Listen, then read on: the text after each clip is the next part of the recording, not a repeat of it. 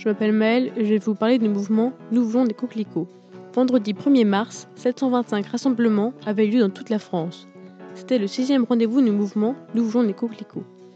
Créé à la fin de l'été 2018 par le journaliste Fabrice Nicolino, ce mouvement lutte avec vigueur contre les pesticides, véritable poison pour l'écologie.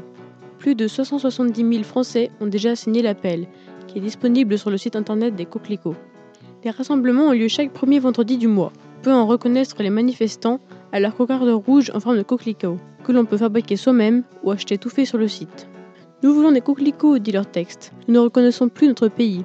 La nature y est défigurée, le tiers des oiseaux a disparu en 15 ans, la moitié des, papillons en 20 ans, les abeilles et les pollinisateurs meurent.